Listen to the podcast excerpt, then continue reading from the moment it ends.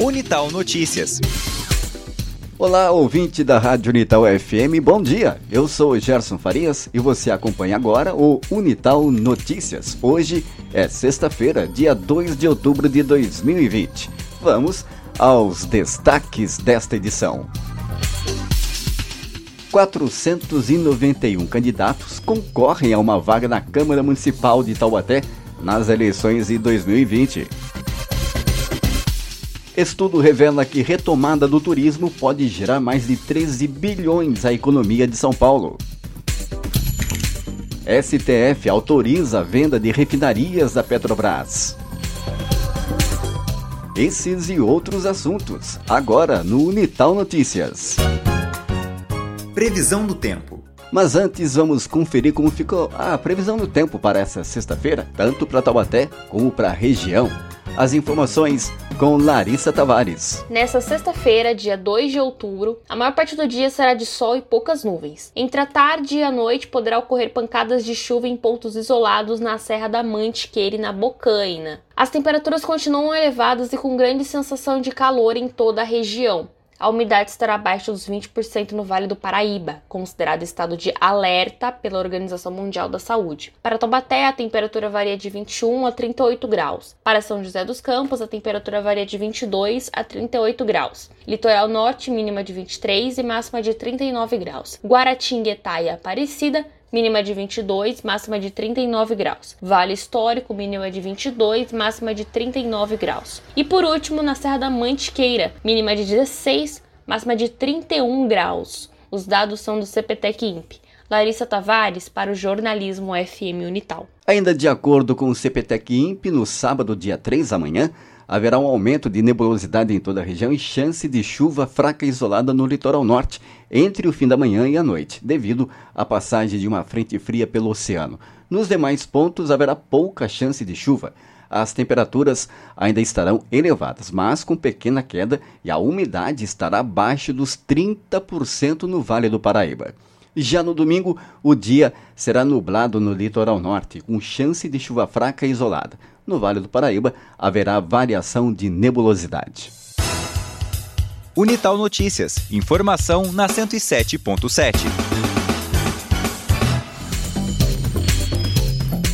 Os motoristas que trafegam por Taubaté devem ficar atentos. O túnel do Visconde de Tremembé, próximo ao sítio do Pica-Pau Amarelo, está interditado.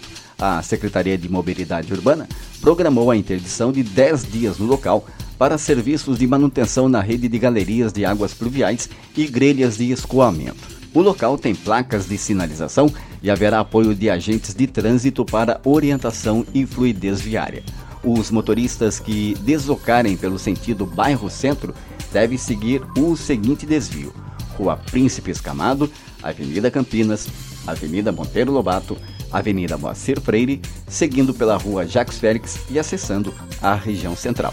Já quem estiver em deslocamento pelo sentido centro-bairro, a opção será a seguinte: Avenida 9 de Julho, Avenida Granadeiro Guimarães, acessando o túnel após o Hospital Municipal Universitário de Taubaté, no cruzamento da Avenida Granadeiro Guimarães com a Rua Coronel Augusto Monteiro. Pindamonhangaba tem eleição mais concorrida a vereador da região. Os detalhes com Vitor Reis. Pindamonhangaba é o município com mais candidatos por vaga ao cargo de vereador nas eleições 2020. Na cidade, a disputa é de 33,91 concorrentes para cada uma das 11 vagas na Câmara. Na sequência, vem Ilhabela, com a relação de 30,11 candidatos para cada uma das 9 vagas. Em outras 12 cidades, a disputa está igual ou acima de 20 nomes por cadeira. O levantamento foi feito pelo G1, com base nas informações disponíveis na base de dados do Tribunal Superior Eleitoral. As candidaturas estão sob análise e a quantidade final nas urnas pode ser diferente caso algum candidato seja impugnado, desista ou seja considerado inapto para concorrer ao cargo. A eleição municipal está marcada para 15 de novembro no Vale do Paraíba. Apenas em São José dos Campos e Taubaté a possibilidade de segundo turno em 29 de novembro. Vitor Reis para o jornalismo FM Unital. São Sebastião tem ambulatório pós-Covid para pacientes que apresentam sequela. Mais informações com Aline Miranda. O Hospital de Clínicas de São Sebastião implantou o ambulatório pós-Covid, que visa dar continuidade à assistência a pacientes positivados que estiverem internados na UTI respiratória. Para realizar o monitoramento pós-Covid, o paciente que esteve internado precisa entrar em contato com o NIR, Núcleo Interno de Regulação do hospital, e agendar um horário. Para a consulta, o paciente deve comparecer com seus exames e informe de alta. Ele passará por uma triagem e será atendido pelo médico que irá analisar os sintomas que estiver apresentando após a doença. O ambulatório pós-Covid conta com médico, psicólogo, nutricionista e em breve com fisioterapeuta para a recuperação respiratória. Conforme a demanda, além das pessoas que estiverem internadas na UTI respiratória, pacientes de outras alas de Covid-19 também poderão ser atendidos, a depender de suas condições físicas. O ambulatório pós-Covid fica no Hospital de Clínicas de São Sebastião, na rua Capitão Luiz Soares, número 550, no centro. Aline Miranda para o jornalismo FM Unital. A cidade de Taubaté terá 491 candidatos à Câmara Municipal nas eleições de 2020. Os nomes foram registrados no último fim de semana e aguardam o julgamento do TSE, o Tribunal Superior Eleitoral, para que possam ser oficializados. Entre os 19 atuais ocupantes das cadeiras do Legislativo aqui em Taubaté, 12 irão tentar a reeleição. Entre os partidos, aparecem com mais candidatos neste ano o PDT e o PROS, ambos com 29. Por outro lado, não terão postulantes à casa os partidos PV, PMN, DC, Novo, Rede, PSTU, PCB, PCO e UP. Os nomes dos candidatos e a situação eleitoral de cada um podem ser consultados no site do TSE, o tse.jus.br. Shopping em São José dos Campos promove um drive-thru circense especial para o Dia das Crianças. As informações com Poliana Vitorino. Em clima de Dia das Crianças, o Colina Shopping promove neste sábado, dia 3 de outubro, das 3 às 4 horas da tarde, uma ação de drive-thru circense. Segundo o shopping, a atividade deve durar cerca de 5 minutos e vai acontecer por meio de um circuito montado no estacionamento. As crianças poderão se divertir com a alegria do palhaço, coreografias dos bailarinos, performances de parada de mão, monociclo, bambolê e contorcionismo. A entrada será pela portaria do Pão de Açúcar, na Avenida Major Miguel Náqued, de onde os carros devem seguir a sinalização dos artistas até a portaria do Teatro Colinas, para que a experiência seja completa. Não será permitido descer do veículo durante o circuito. A ação faz parte da programação Colinas Kids e deve conter uma série de atividades atividades e conteúdos especiais do dia 1 a 12 de outubro. Poliana Vitorino para o jornalismo FM Unital. Campanha orienta romeiros para fazer peregrinação até Aparecida. Outras informações com Silva Júnior. Com a proximidade do dia 12 de outubro, acontece as romarias para o dia da Nossa Senhora Aparecida. Neste ano em especial, o movimento pode ser menor por causa da pandemia e porque a Basílica não terá missas abertas ao público no dia da padroeira do Brasil. Mesmo assim, a concessionária que administra a rodovia Presidente Dutra, a CCR, começou uma campanha para orientar os peregrinos que irão fazer esse ato de devoção. Entre as dicas estão caminhar na contramão da rodovia, ou seja, o oposto do sentido dos carros, utilizar colete reflexivo com faixas que ajudem na identificação, não fazer romaria à noite, caminhar somente sobre a luz do dia, utilizar a rota da luz, que não é pela Via Dutra. Em 2019, mais de 30 mil romeiros passaram entre os meses de setembro e novembro rumo à Basílica de Aparecida. Durante este período, foram registrados seis atropelamentos de romeiros. Silva Júnior para o jornalismo FM Unital. Estão abertas as inscrições para o primeiro torneio brasileiro de sustentabilidade. O torneio, que tem iniciativa no Vale do Paraíba, é voltado para estudantes desde o terceiro ano do ensino fundamental até o ensino superior de diferentes lugares do mundo. Os interessados em participar podem se inscrever até o dia 9 de outubro pela internet no alfalumen.org.br alfalumen.org.br O desafio dos participantes será propor melhorias que impactem positivamente as comunidades de trabalhadores, as empresas e a sociedade como um todo. Cada estudante ou equipe poderá inscrever apenas um projeto, que obrigatoriamente deverá ser orientado por um professor, exceto os universitários, que podem optar ou não pela orientação. Os melhores projetos serão premiados com certificados, troféus, tablets, laptops e prêmios em dinheiro. O resultado final será divulgado no dia 12 de novembro. Estudo revela que retomada do turismo pode gerar mais de 13 bilhões à economia de São Paulo. As informações com Valdecir em Boava. A retomada das viagens e da atividade turística será uma grande oportunidade para reativar a máquina econômica, que movimenta mais de 10% do PIB de São Paulo e que foi duramente afetado em mais de seis meses de Covid-19.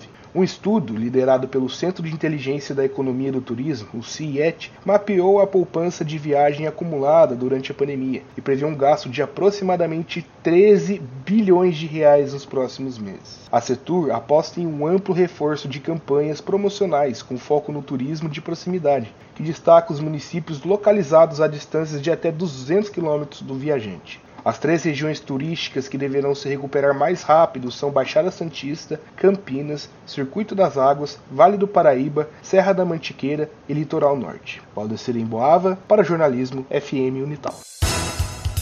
Unital Notícias. Informação na 107.7.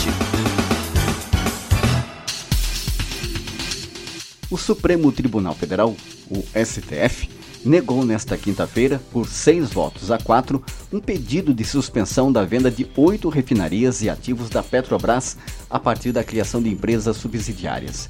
A iniciativa da estatal havia sido questionada pelo Congresso Nacional. A Petrobras pretende vender as refinarias de Landulfo Alves, na Bahia, Presidente Getúlio Vargas, no Paraná, Abreu e Lima, em Pernambuco, Alberto Pasqualini, no Rio Grande do Sul, Gabriel Passos, em Minas Gerais, Isaac Sabá, na Amazônia, Lubinor, no Ceará, e a unidade de industrialização de xisto, também no Paraná.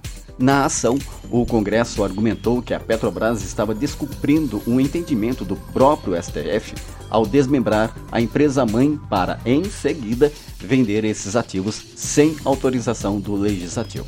Por maioria, os ministros do STF avaliaram que o entendimento da corte não foi descumprido e que as operações representam um desinvestimento por parte da estatal e não uma fraude para repassar o controle acionário ao setor privado.